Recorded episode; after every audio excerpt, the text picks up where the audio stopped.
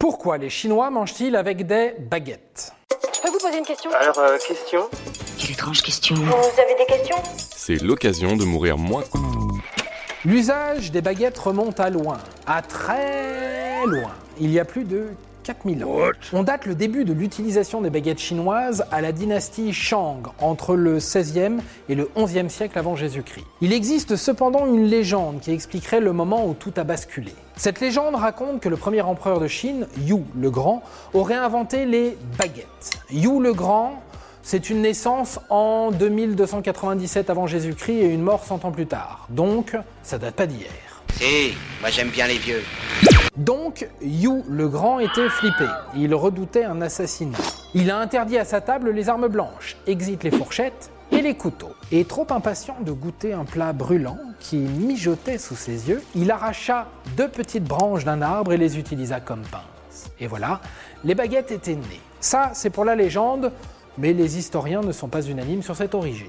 Sociologiquement, la démocratisation des baguettes s'est faite comme un pied de nez aux Européens. En effet, les couverts utilisés permettent de mettre en valeur ce par quoi l'aristocratie est arrivée au pouvoir. En Europe, la violence a permis à l'aristocratie d'arriver au pouvoir. Cela justifie la présence de couteaux et de fourchettes à la table. On y apporte d'énormes pièces de viande, de gibier que l'on découpe à table.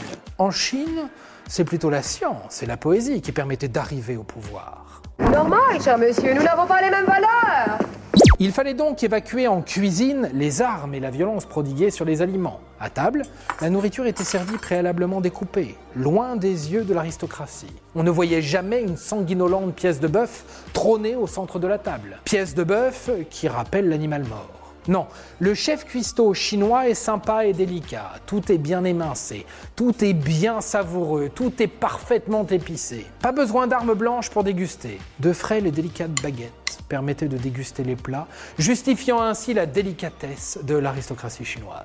Ce serait même Confucius lui-même qui aurait enjoint la population à adopter les baguettes plutôt que les fourchettes et couteaux, jugés trop barbares. L'usage des baguettes s'est alors répandu en Chine, puis au reste de l'Asie. Enfin, au reste, pas exactement, puisque l'utilisation des baguettes n'est pas majoritaire en Asie. On les retrouve en Chine, bien sûr, au Japon, au Vietnam et en Corée.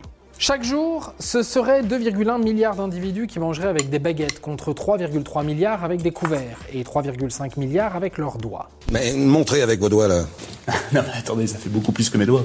On ne va pas se mentir, cette prolifération historique des baguettes se justifie notamment par le caractère peu onéreux et facile à se procurer des baguettes. Il est à noter d'ailleurs que ces baguettes devenues jetables sont un fléau écologique en Chine. 57 milliards de paires de baguettes jetables sont produites pour le marché chinois chaque année avant d'être jetées. Pour le marché japonais, ce serait 25 milliards par an, soit 200 paires par habitant et par an. De quoi aisément peser dans la déforestation puisque ces baguettes sont souvent produites en bois ou en bambou.